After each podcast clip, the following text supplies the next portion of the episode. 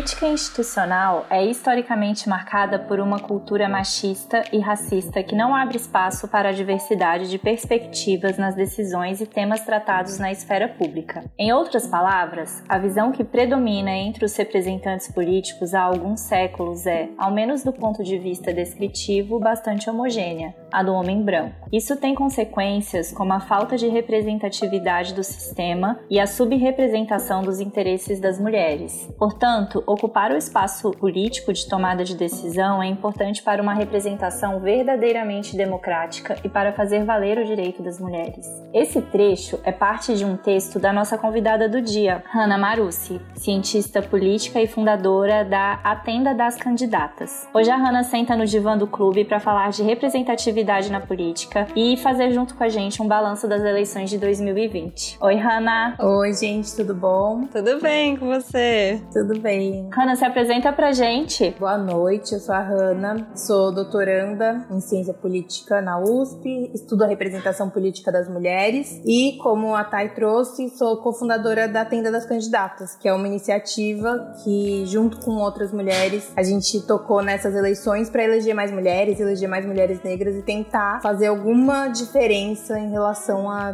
todo esse problema da falta da representatividade que foi trazido aí no começo. Bom, acho que a gente pode começar então, né, Lu e Hanna, é, perguntando para Hanna o, o, que, que se quer dizer quando se fala de representatividade na política. Eu acho que a gente recebe bastante conteúdo na internet, né, falando sobre, mas talvez a gente se aproprie muito pouco do que seja esse conceito, talvez ele não seja tão acessível. Então, explica pra gente, Hanna. É, a representatividade, ela diz respeito a uma parte simbólica da representação política, né? É, ela diz respeito à presença de determinados corpos no ambiente político e no ambiente institucional. Então, o que isso quer dizer? Por exemplo, se a gente olha para os grupos da população e a gente vê quem está mais representado no, no Congresso, nas câmaras legislativas, no Executivo, são os homens brancos. O que, que falta? Faltam mulheres, faltam mulheres negras. Então, a gente pode dizer que não há uma representatividade grande desses grupos, ou seja, que eles não estão ali quando a gente olha para eles. E por que, que é importante ter essa essa representatividade. Porque se eu sou uma mulher e eu olho para um lugar que só tem homens, que, só, que não parece convidativo a minha presença lá, eu acredito que ali não é meu lugar. Então hoje a gente tem, por exemplo, no Congresso Nacional só 15% de mulheres e nem 3% de mulheres negras. Esse recado que a falta de representatividade passa é muito negativo. Então, uma menina, uma adolescente negra, por exemplo, vai olhar desde pequena, né, em todo o seu desenvolvimento e crescimento conhecimento para a política e não entender que ali é o lugar que ela deve ocupar, que ela pode estar e que é possível ela chegar se não tem outras parecidas a ela ali. E qual o impacto social que você acha que isso ocorre na, de onde a gente vive mesmo? Porque me parece que é bem direto nessa relação. Se você só tem homens, só tem políticas para homens brancos de uma classe né, é, mais abastada, com um poder financeiro um pouco maior. E eu queria que você falasse um pouco dessa relação, assim, da, dessa desigualdade com essa representatividade. Isso, então. É, é bom a gente sempre deixar claro assim, quando a gente fala de representatividade, a gente não está falando ainda do conteúdo que está sendo produzido nessa representação. Então é, a gente está falando da presença, do, do corpo dessas pessoas estarem lá e representarem como imagem, como símbolo, o que é muito importante, mas não é suficiente. Então aí a gente vai para uma outra face da representação, que seria a ideia de, de representação substantiva, quer dizer, quem que, o que é produzido por esses corpos que estão ali presentes ou não. Então tem uma ideia muito interessante e importante para a ciência política, que é trazida por uma teórica que chama é, Young, que ela traz a ideia de perspectiva. Então é a ideia que uma pessoa, uma mulher, por exemplo, ela não está ali apenas sendo um corpo de uma mulher e, e ela não tem apenas representatividade, ela leva consigo toda uma vivência do que é ser uma mulher nessa sociedade Então ela sabe que tipos de políticas públicas, por exemplo, são importantes para mulheres, né? E isso, assim, não só em relação a gênero, mas em relação à classe social, em relação à raça, em relação à orientação sexual. Quer dizer, quando a gente tem a política pública e as leis produzidas por pessoas que sofrem isso, que que têm essa vivência no seu próprio corpo,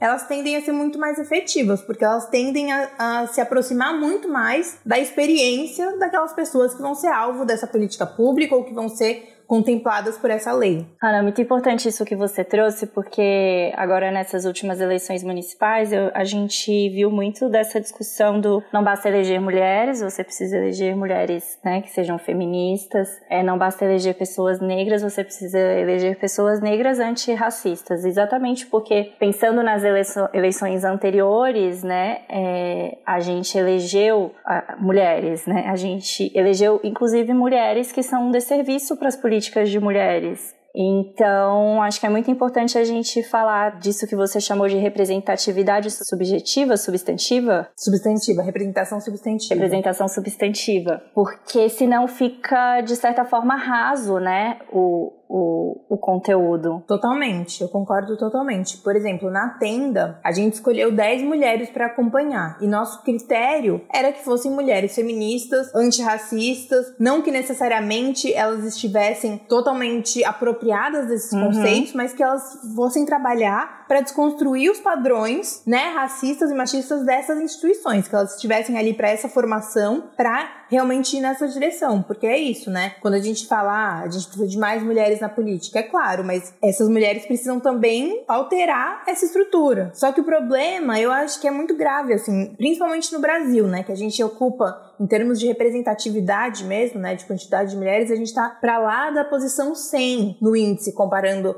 a diversos países, inclusive a gente está abaixo de países do Oriente Médio que são conhecidos uhum. por serem muito mais opressores em relação às mulheres. Então é muito complicado, porque a gente tem que falar de mais mulheres na política, né? A gente tem que tratar da representatividade, porque a gente precisa, assim, ter uma proximidade entre o que é a população e o que é a, o que são os representantes, né? Mas é claro, quando a gente vai pensar, bom, qualquer mulher, porque é lógico, né? O, o machismo, o racismo são estruturais. Uhum. Então a gente reproduzir isso é uma coisa quase que, que natural. Com certeza. Né?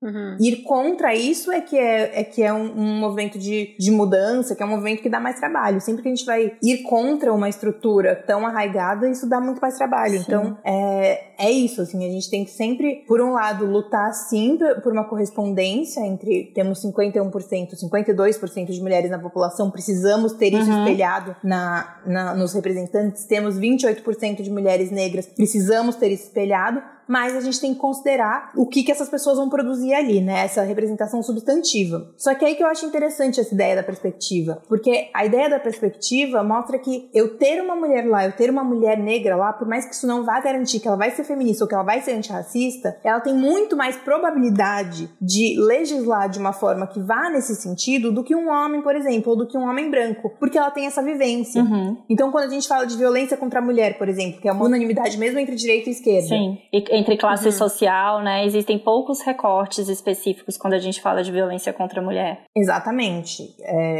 diz respeito a todas. Então, por exemplo, quando está se pensando numa política, vou dar um exemplo, uma política de relativa a transportes públicos. Uma mulher, independentemente dela ser feminista ou não, dela ser antirracista ou não, a chance dela olhar na hora da formulação dessa, dessa política é pensar, olha, a gente tem que pensar sobre a segurança da mulher que está descendo à noite e precisa poder descer fora do ponto, por uhum. exemplo. É uma probabilidade muito maior. Então, o que eu quero dizer com isso? A gente não garante que uma mulher vai defender direitos de mulheres. E existem casos que provam o contrário. A gente não garante que uma pessoa negra vai defender políticas para pessoas negras, mas a probabilidade é muito maior. Então eu prefiro gastar as energias, né, e, e reforçar esse movimento de mais mulheres na política, de mais pessoas negras na política, e aí então pensar na representação substantiva, não como menos importante, mas como uma consequência, porque vai uhum. ser muito mais provável, né? E porque a gente prefere que essa política seja feita justamente pelas pessoas que vivem ela. Uhum. Então são é, é sempre esse jogo, assim, né? A gente não pode assumir, mas a gente tem que lidar com essa probabilidade também. E tomar cuidado com os casos também é, exceção, né? Então, por exemplo, uma coisa que se faz muito é, ah, se você pega uma mulher que está indo contra o, o direito das mulheres e usa isso para dizer que, ah, gente, não adianta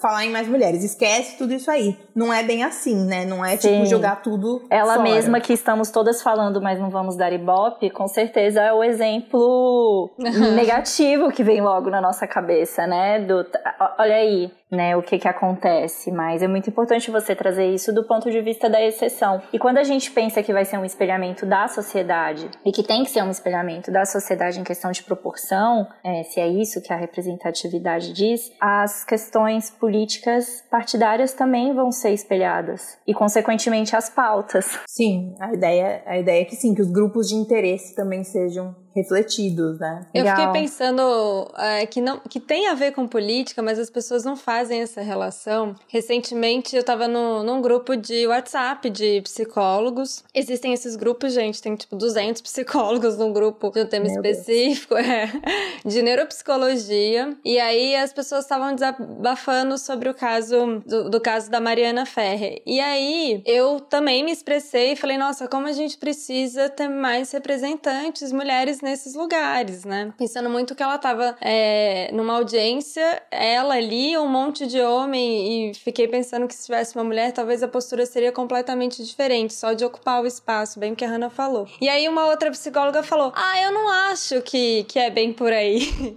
que precisa-se de um, de um corpo masculino ou feminino, acho que não tem a ver com gênero, tem a ver com ética. Ela também estava horrorizada com a situação, mas ela foi muito enfática no discurso que não importa muito muito. Se você é homem ou mulher, ou de onde você vem, que se você é uma pessoa e ocupa um cargo de poder, você tem que agir com ética. E é um discurso tão fantasioso, me parece, porque não condiz com a realidade. Ia ser maravilhoso se fosse assim. Mas a realidade não é. Muito por essa desigualdade, né? E aí, é, aí outras pessoas falaram: não, é muito importante sim as mulheres estarem em cargo de poder, enfim. Então, é, tem a ver com isso, né? E as pessoas, elas não fazem essa conexão. Eu acho isso muito curioso. E um grupo de psicólogos psicólogas, né? De pensar de o quanto a importância dessa representatividade tem a ver com as pequenas coisas do nosso dia a dia.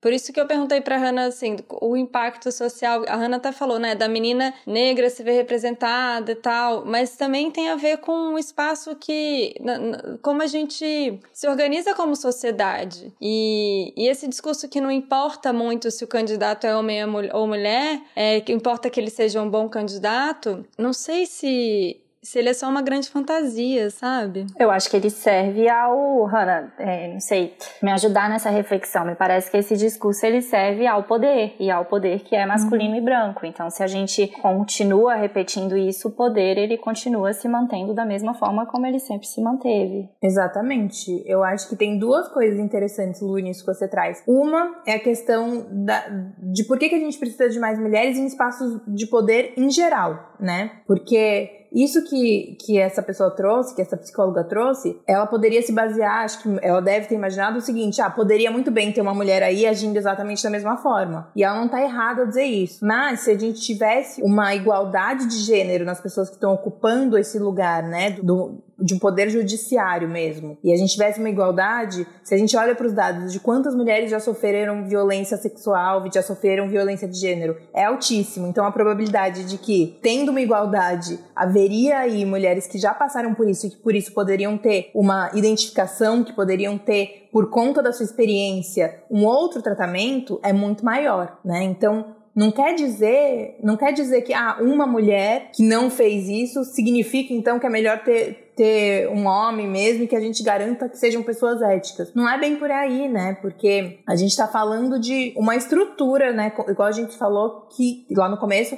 que se reproduz. Então é lógico, ela pode ser reproduzida por um homem, ela pode ser reproduzida por uma mulher. Só que a melhor forma da gente tentar combater isso é justamente tendo as pessoas que vivem coisas parecidas. Então por que, que é muito mais fácil para um homem desqualificar aquela situação, porque ele muito provavelmente nunca viveu algo parecido na vida dele. Agora a gente pergunta para qualquer amiga, né, alguma experiência de, de assédio, de, de violência, é muito muito comum, né, a gente ouvir. Então acho que vai um pouco por aí, por essa essa questão da perspectiva que a gente trouxe inclusive para a política institucional. Ela serve para todos os espaços de, de poder e decisão. Sim. Exatamente. Acho que as pessoas não fazem essa essa ponte assim. Não fazem mesmo. É se baseando não nessa sei. exceção, né? Esse é o problema. A uhum. ideia de que ah, ter uma mulher que não fez significa então que na verdade não, não adianta nada ser mulher nessas horas. O que não é bem assim. Uhum. Uhum. Que não faz diferença. E Hannah, pensando nessas últimas eleições, né, é, de 2020, as eleições municipais, como que você enxerga o cenário da representatividade? Eu enxergo, por um lado, muito positivamente e por outro um pouco exausta. Então, pelo lado positivo, o que, que eu diria? Brasileira é exausta. Exatamente. É, vou começar pelo lado positivo, né? Eu acho que a gente ganhou muita representatividade de grupos que não estavam representados. Então, por exemplo, a eleição de pessoas trans cresceu 200%. Uhum. A gente teve, sendo uhum. que a gente teve lá só em, 2000, em 2018 a primeira deputada estadual eleita trans, né, que foi a Érica Malunguinho. Então uhum. é um, isso é muito importante. Não é só que foram, ah, entraram ali em um ou outro município, não, foram muitas e, e foram muito bem votadas. Então em São Paulo a gente teve a Érica Hilton, que foi a vereadora mais bem votada mais da votada. Câmara de São Paulo e a mulher vereadora mais, mais bem votada do Brasil. Isso uhum. diz muito. Isso é. diz que tem um eleitorado que está dando uma parte, né, do eleitorado que está dando diretamente voto para essas pessoas. Isso indica uma certa mudança, ainda que seja pequena em termos numéricos, uma mudança qualitativa muito importante no, no eleitorado. Algumas câmaras não tinham nenhuma mulher e passaram a ter, algumas câmaras não tinham nenhuma pessoa negra e passaram a ter. Então eu uhum. acho que isso é muito. deve ser comemorado, é muito significativo e indica assim uma mudança de, de paradigma, de consciência no eleitorado. A minha parte exausta é quando a gente olha para as porcentagens. Então, uhum. quando a uhum. gente olha para a prefeitura, não mudou nada na porcentagem de mulheres eleitas. A gente tem uma mulher eleita prefeita nas capitais e pouquíssimas, né, em geral. Nenhuma mulher negra eleita nas capitais como prefeita. Uhum. O legislativo teve um pouquinho, um certo aumento ali, né? Fomos de 13,5% para 16%, mas é muito pouco ainda em termos numéricos. E aí, quando a gente fala, bom, por que então, né? Se existe uhum. uma clara mudança na consciência do eleitorado, se existe uma, mesmo na, nos discursos, né, da mídia, todos essas, esses veículos que antes nem pensavam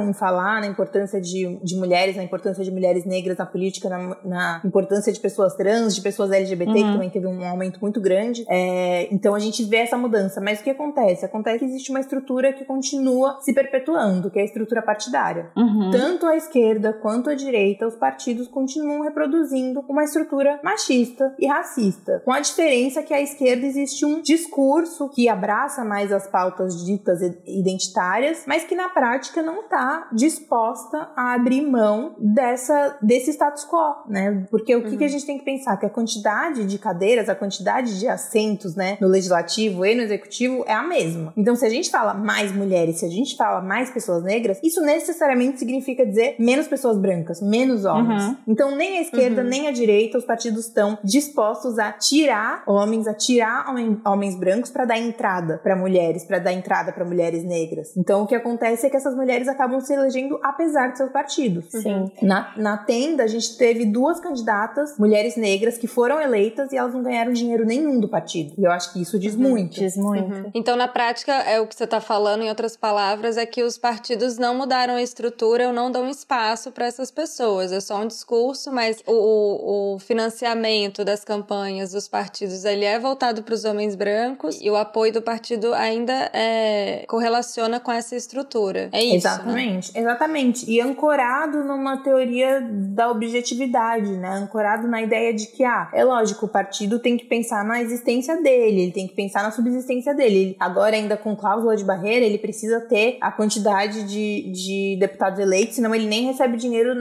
para as próximas eleições. Uhum. Isso é verdade. Só que isso também dá uma carta branca pro partido reproduzir aqueles sempre aqueles mesmos no poder, porque são sempre aqueles que têm muito mais chance, afinal já foram eleitos, afinal já sabemos que eles conseguiram se eleger, mas isso simplesmente faz com que essa estrutura se, se perpetue, né? Então quem tem mais chance? Quem já tá lá. E quem já tá lá há séculos, uhum. né? O a gente olha para esse perfil e ele se repete.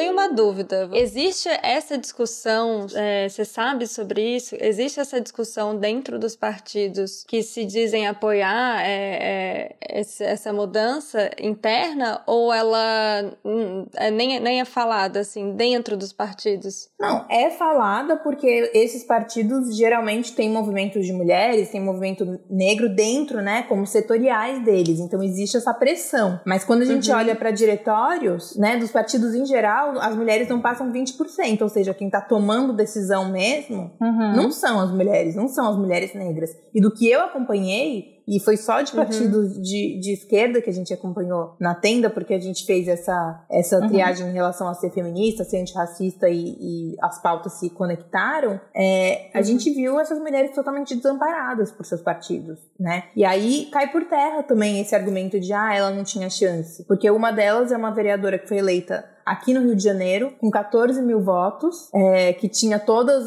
todos os indicativos de que ela era uma candidatura forte, e ela recebeu o um total de zero reais. Né? Então, como pode essa estratégia de, ah, é as que têm mais chance, mas duas foram eleitas e não ganharam dinheiro nenhum? Então, ou os partidos estão muito ruins na estratégia deles, ou eles realmente querem dar uhum. sempre para as mesmas pessoas. Se foi investido, por exemplo, quando é, você analisa quais foram os candidatos que ganharam, sempre nesse cruzamento são também os candidatos que tiveram mais dinheiro na campanha. É, mais ou menos. Assim, existe uma, uma relação muito forte entre ter dinheiro e sucesso eleitoral, mas ela não é uma relação uhum. Proporcional, né? Então, tá. existem é. candidaturas que ganham muito dinheiro e têm poucos votos, isso, e tem muitas que fogem à regra, mas o fato é que para ser eleito no Brasil você precisa de dinheiro. Então existe uma forte relação uhum. entre, entre financiamento e sucesso eleitoral embora não garanta. Uhum. Mas é uma variável, é, acho que a pergunta da é essa, né? Se é uma variável dependente da outra. É uma variável. No geral, de... sim, mas sim. existem. É determinante, né? Ela é, ela uhum. é, como eu posso dizer, ela é necessária, mas não é suficiente. Uhum. uhum. Quando você pensa no contrário, não é verdadeiro, né? Não, não é porque teve ali uma grana que a pessoa foi eleita. Isso. Porém, quem foi eleito teve muita grana envolvida. Então, se os partidos de esquerda, eles continuam na parte do discurso, mas não colocam a grana pra essas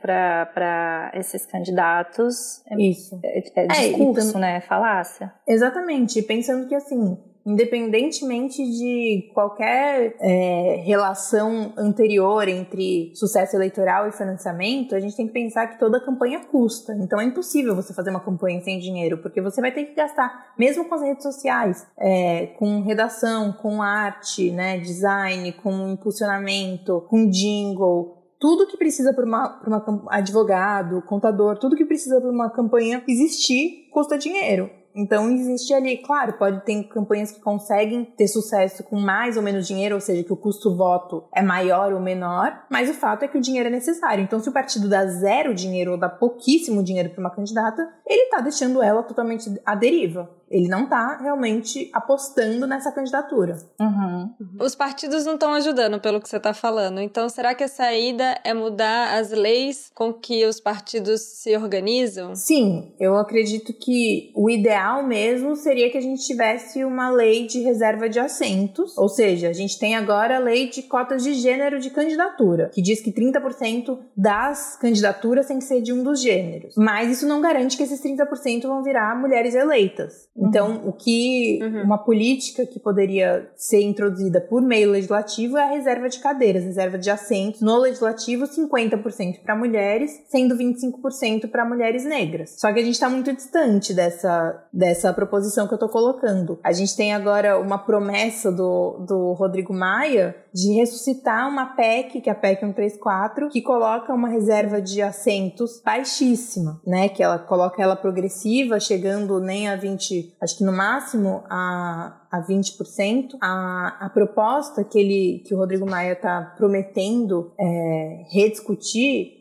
ela propõe reserva de, reserva de assentos, só que numa porcentagem, numa porcentagem baixíssima, que chega no, na sua terceira fase, que é, a terceira, que é a fase que seria a mais avançada, em apenas 16% da reserva de assentos. E 16% uhum, é o que a gente já tem né? Então é uma proposta que ela é assim, a gente vai colocar a reserva de assentos para com a chance de colocar igualdade de gênero, com a chance de colocar igualdade de raça e ainda manter uma porcentagem tão baixa. Por outro lado, tem gente que coloca uma questão importante que é bom, algumas câmaras nem, nem é, elegeram mulheres e essa lei uhum. faria com que elas, essas câmaras tivessem ali um mínimo de 16%. Mostram que várias mulheres a mais seriam eleitas é, e sim, isso é verdade, mas eu acho que você fazer uma mudança legislativa para pegar um mínimo tão baixo, quer dizer, um mínimo que só vai é, multiplicar esses 16% que a gente já tem no país inteiro e que é tão baixo e que ainda é tão longe da igualdade de gênero, eu acho que, sinceramente, não, não representa um avanço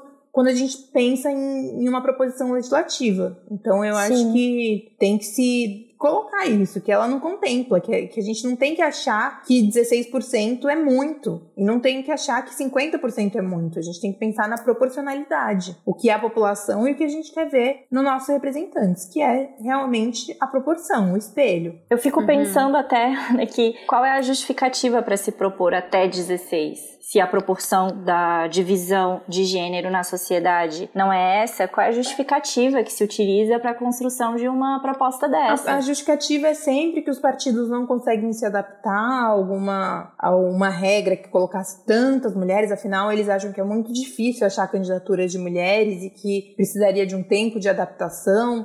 Então, até, até coloca de uma forma gradual, né? A cada legislatura uhum. vai aumentando um pouquinho. Porque se tem essa ideia, essa ideia de que não tem candidaturas viáveis de mulheres, que as mulheres não se interessam pela política, que seria muito tempo para construí-las, mas isso não é verdade. A gente uhum. vê muitas candidaturas de mulheres que são viáveis, que são mulheres que estão construindo um, um capital político de, de base mesmo no movimento social, nos seus bairros, comunidades, e que são ótimas candidatas, mas que não têm apoio nenhum dos partidos. Então, uhum. é isso, assim, é sempre esse essa resistência dos partidos em mudar realmente essa estrutura, em tirar do poder aquelas pessoas que, que estão. Então, se a gente coloca uma reserva de 50%, vamos lembrar aí que tem que sair uns 35% de homens, né? Uhum. Então, uhum. para chegar em 50%. Então, é isso. Eu acho que é sempre sobre isso que a gente tá falando. A gente, tá, a gente sempre foca em quem vai entrar, em quem a gente quer que entre, mas a gente esquece de falar quem vai ter que sair para essas pessoas entrarem. Eu acho que o discurso que sustenta isso Tá, e para sua dúvida, é sempre o que aparece quando a gente vê alguma. É, tanto em processos seletivos de empresa, quanto a gente já teve um presidente que elegeu só ministros homens, uhum. e o uhum. argumento é sempre o mesmo, né? Que não, ach, não se achou pessoas capacitadas para ocupar aquele lugar. Sendo que é, é o que a Hannah falou, não é que não tem, é que não se dá o espaço, porque tem que tirar. Mas o argumento é sempre esse. A gente vira e mexe ver algum escândalo de, ah, fulana da empresa falou que não tinha tinha candidatos para ocupar essa porcentagem de pessoas negras ou mulheres. É sempre esse discurso. Ele, ele aparece em várias áreas, assim, é, não só da política, mas na, muito na, na vida é, do trabalho mesmo, laboral. É muito comum uhum. esse discurso. Exatamente. Sim. É a mesma coisa, o mesmo mecanismo mesmo de exclusão. É o mesmo mecanismo. E, Hannah, como que essa conversa que a gente está tendo é, sobre esses mecanismos é, resultam no que vocês levantaram bastante na tenda, agora nas redes, nas últimas eleições, como é, sendo violência política? É, a violência política é aquela violência que se dá contra a pessoa apenas por ela estar ocupando um lugar na política ou por ela estar fazendo uma campanha campanha, é, sendo candidata, tentando ocupar esse espaço. Então a gente fala na violência política de gênero e de raça, que se dá contra as mulheres e que se dá contra as pessoas negras pelo fato delas estarem ali tentando ocupar e tentando fazer política institucional. Uhum. E a gente tem visto muito isso não só na tenda, como na sociedade em geral, né? Então até hoje saiu a deputada Talíria Petroni, que assumiu uhum. em, em 2018 como deputada federal, ela vem sofrendo ameaças de morte. Sim. Desde desde 2018. Ela agora pediu é, ajuda da ONU, porque não está se sentindo protegida aqui diante dessas ameaças. E teve agora parlamentares de outros países que se colocaram em, em solidariedade a ela e que colocaram a importância desse, desse, desse pedido de proteção que ela está colocando internacionalmente, porque não se sente segura aqui. Tendo vista né, que a gente está no país que matou uma vereadora simplesmente uhum. pelo fato dela ser uma mulher negra, é, periférica, lésbica, ocupando um lugar de poder e questionando estruturas que não deveriam ser questionadas. Então, uhum. é essa, esse é o feminicídio político, né? Que é o, a última fase, diria, da violência de gênero, da violência de raça, em que a mulher é morta por simplesmente por estar fazendo política, estar ocupando esse espaço. Mas essa violência se dá de diversas formas. Então, existem os ataques virtuais, né?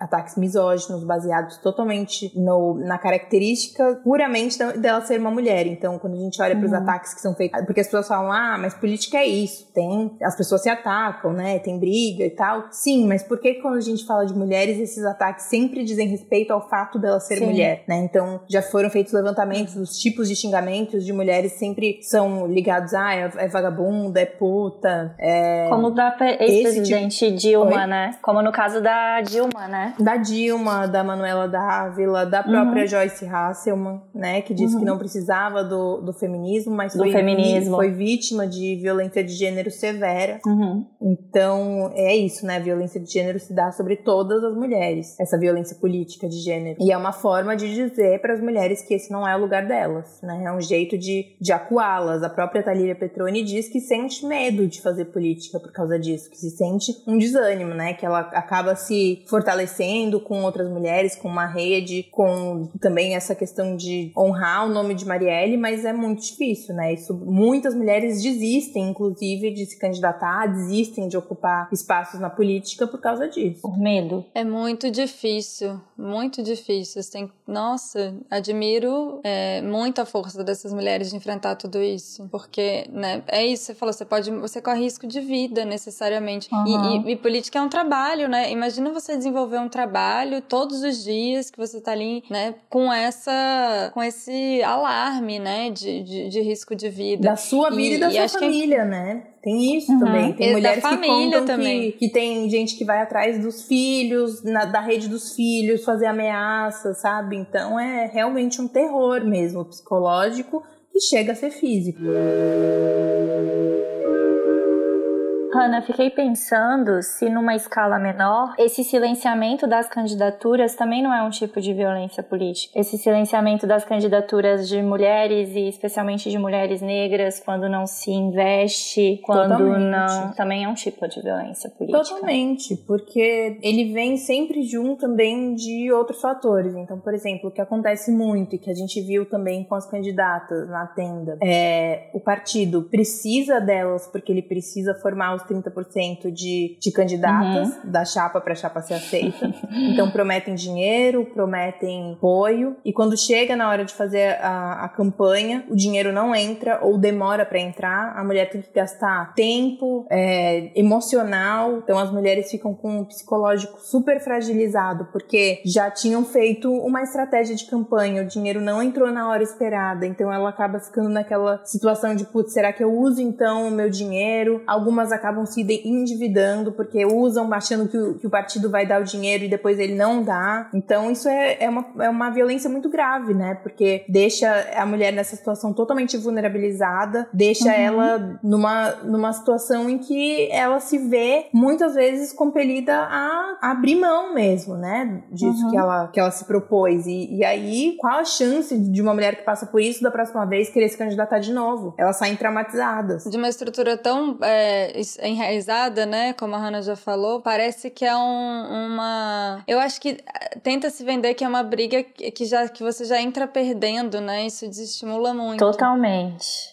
não entra em pé de igualdade nenhum, né? Então, quando a gente pensa ainda nesses outros recortes, né? No, no, recorte da mulher negra, no recorte da mulher transnegra, né? Uhum. Qual a chance, né, de, de vitória Mas isso é parte da estrutura de violência, é, uhum. de achar que você não é capaz de enfrentar alguma coisa, né? Então vai minando um pouco é, a, a, sua ideia de capacidade, a sua noção de que você sim é capaz. E aí entra um, muito a questão da violência psicológica e que faz um paralelo, né? De que você é incapaz. É, a tentativa é de mostrar que você é incapaz. Então realmente precisa de muita, muita estrutura para enfrentar. É, é como se fosse um poderoso chefão que parece que você não vai, não vai passar, né?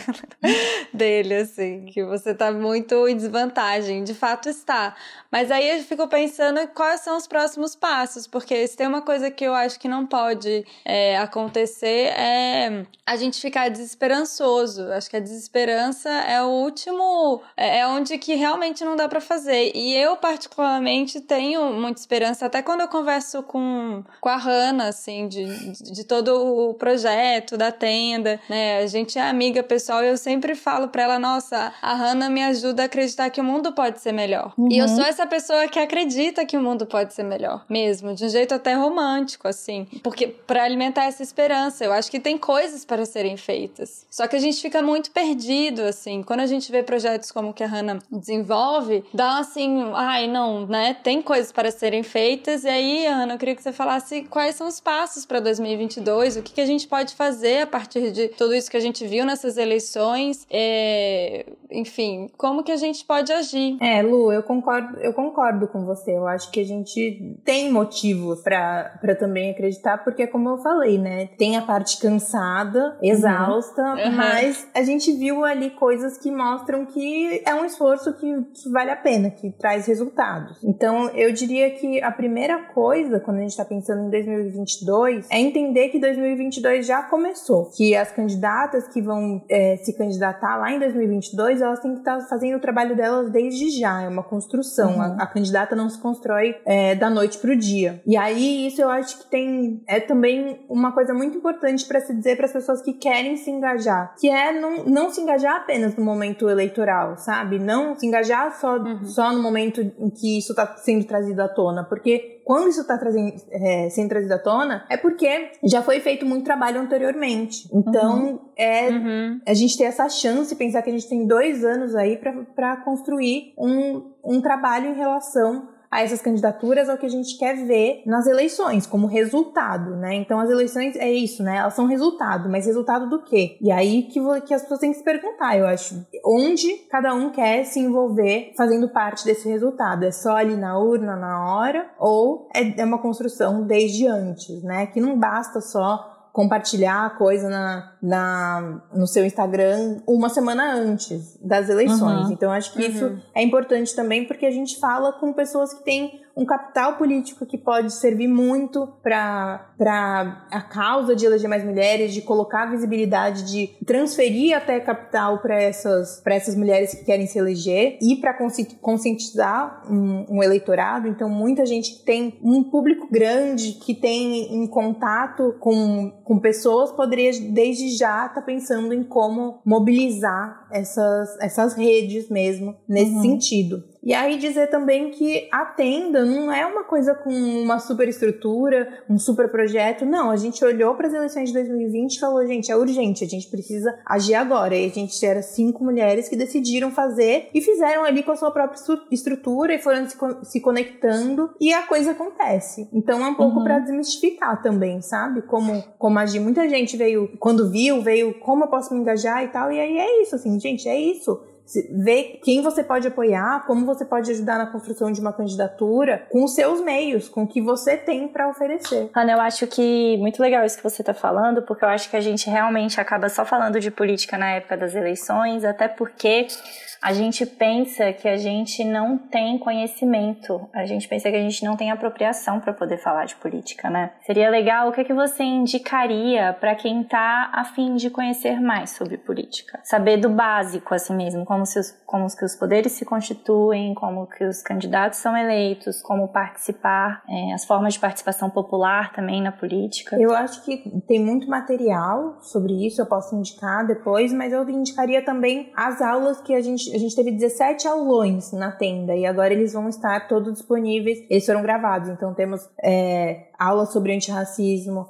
aulas sobre candidaturas coletivas, né, mandatos coletivos, é, aulas sobre feminismo e democracia, toda, porque toda a nossa formação foi também no sentido de educar um eleitorado, né, não só para as candidatas, mas também para fazer essa formação de eleitorado, porque a gente entende que mudar essa consciência é importante e é o que vai refletir na urna também. Então, no nosso Instagram, que é o arroba Insta da Tenda, é, a gente vai disponibilizar todas essas 17 aulas. Mas, além disso, tem uhum. muita produção de muita gente que está aí há muito tempo fazendo e, e trabalhando nessa área que eu posso com certeza indicar depois. Nossa, que excelente que vocês vão disponibilizar essas aulas, porque eu acho que é muito, hum, sobre isso mesmo, assim, como que a gente pode acessar educação política e cidadã que a gente não acessa na nossa vida de educação formal mesmo. Uhum. E aí para fazer isso de forma formal depois quando você é adulto é chato. Então muito legal que vocês possam estar fazendo isso de uma forma que seja super acessível, porque é muito urgente, né, que a gente é, se eduque mesmo politicamente. É, e é uma coisa que a gente não não tem, né? Que falta muito nas escolas, por exemplo. A gente vê falando com pessoas que estudaram em escolas muito boas, né? Tipo, melhor escola do Brasil, melhores escolas, e não tiveram ali uma, uma formação política uhum. de como Fala funciona três o línguas. sistema, de como funciona nosso. Sim. como que se elegem os representantes, coisas que seriam consideradas básicas, mas nas consideradas melhores escolas não tiveram uma formação mínima. É, se a gente for pensar, né, na classe média brasileira, fala uma língua a mais, mas muito provavelmente provavelmente não sabe como funciona uma Câmara Legislativa. Exatamente, não sabe como uhum. o sistema proporcional funciona, o que é um quociente uhum. eleitoral. Então a gente, claro que tem que pensar no coletivo, né? Mas também pensar um tanto em, nas nossas responsabilidades individuais enquanto cidadãos também, né? Uhum. De acessar esses conhecimentos mesmo. Sim, acho que quanto mais conhecimento a gente vai adquirindo, mais a gente vai se percebendo que a gente tem responsabilidades e, e o que fazer e, e o que, que dá para ser feito, que tem a ver um pouco com a minha pergunta. E é muito legal a Tenda disponibilizar essas aulas, porque é um pouco que a Thay falou também. Parece que o, o tema sobre política ou fica numa esfera muito acadêmica, inacessível, com termos que, que as pessoas não, não, não dominam e acabam se afastando desse, desse conteúdo por ser chato, né? Muita gente fala, ai, política é chato. Ai, né? não vou falar de política. E... Não fala de é, política não. aqui, não pode falar de política em date, não fala de política no jantar de família. Não, aqui a gente não fala de política. Tem muito disso, Exato. né? Tem muito, muito disso. E esse é o grande problema. O não falar é, faz com que é, parece que não existe, só vai existir ali na semana antes. Tem gente que vai, vai ter uma semana, no dia de votar ali, pensa, putz, não sei quem que eu vou votar. Aí pergunta pra mãe, né? Mãe, quem que você vai votar? Ou pro amigo, pega o número do candidato, nem sabe quem é o candidato e vai lá votar sem com uma completa é, ignorância e uma completa falta de responsabilidade nesse ato. Então, quanto mais conhecimento a gente tem, isso em formas gerais, né? Quanto mais você tem conhecimento, vou sair aqui, mas só para ficar um exemplo, quanto mais eu tenho conhecimento sobre alimentação, por exemplo, o que, que me faz bem e o que não faz bem, eu começo a me questionar o que eu tô consumindo entende? Então, quanto mais eu tenho conhecimento sobre política, eu começo a me questionar como eu vou lidar com aquele tema. Uhum. Então, é, é, mais sobre isso. E, e, muito bom a tenda disponibilizar, porque me parece que é uma. Vocês fizeram isso de uma forma muito acessível, né, Hanna? De uma, de uma forma de se comunicar mesmo com as pessoas, saindo desse lugar é, acadêmico chato ou da, dessa coisa que a Thay falou: ah, não, né? Ai, não vamos discutir isso aqui, não. Vamos mudar de assunto. Sim. É, a gente... Então, muito importante importante. A gente buscou fazer é, aulas não muito compridas e que a gente colocou as candidatas que a gente estava atendendo para perguntarem direto para as pessoas que estavam palestrando. E isso deu uma dinâmica, uhum. isso deu trouxe muito para a realidade, sabe? É, uhum, esses sim. temas que estavam sendo trazidos. Então foi muito legal por causa disso. E aí agora eu acho que é isso, né? Esse conhecimento tá ali, tá produzido, tem todos esses elementos que a gente, que a gente discutiu aqui e coisas técnicas também, né? De como fazer uma uhum. campanha, de como desenvolver as redes sociais, enfim, que serve tanto para quem quer se candidatar, como serve também para quem quer apoiar uma candidata, para quem quer atuar de uma forma mais política mesmo. Então, acho que pode, nesse intervalo que a gente tem entre eleições é esse momento de se formar, de se informar e de multiplicar a sua, a sua formação e sua influência da forma que você achar que faz mais sentido. Nossa, perfeito. Até porque perfeito. é importante a gente dizer, né, que a nossa deseducação política, ela não é um sintoma, né? Ela é um projeto. Exatamente. Ela, ela serve a uma finalidade. Então é isso, gente. Vamos buscar ir contra essa resistência a esse projeto. Exatamente. Uhum. Nossa, o nosso sonho é que assim, que a tenda se, se multiplique, né? Até o nome é esse, porque é uma ideia que. Essa ideia de que você vai lá e monta, sabe? Então é um uhum. pouco essa noção que a gente quer trazer. Tipo, você não precisa de muito. O que você tem de informação quando você se forma sobre um assunto, ele já é muito para você levar para outras pessoas, né? Então a nossa ideia é isso, que as tendas se multipliquem por todo o Brasil mesmo, para a gente poder fazer com que essas informações cheguem no máximo de pessoas possíveis, nas que vão votar e nas que vão se candidatar. Hanna, repete para a gente qual que é o arroba. Arroba Insta da Tenda.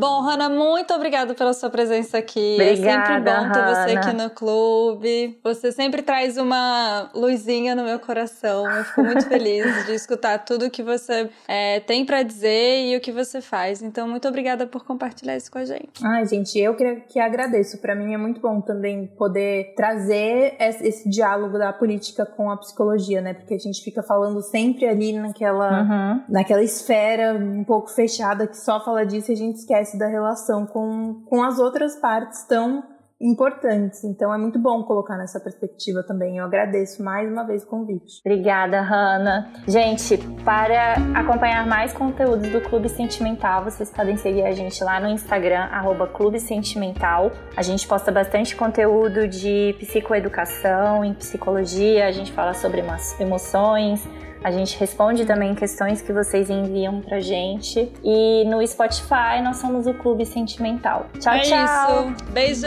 tchau, tchau.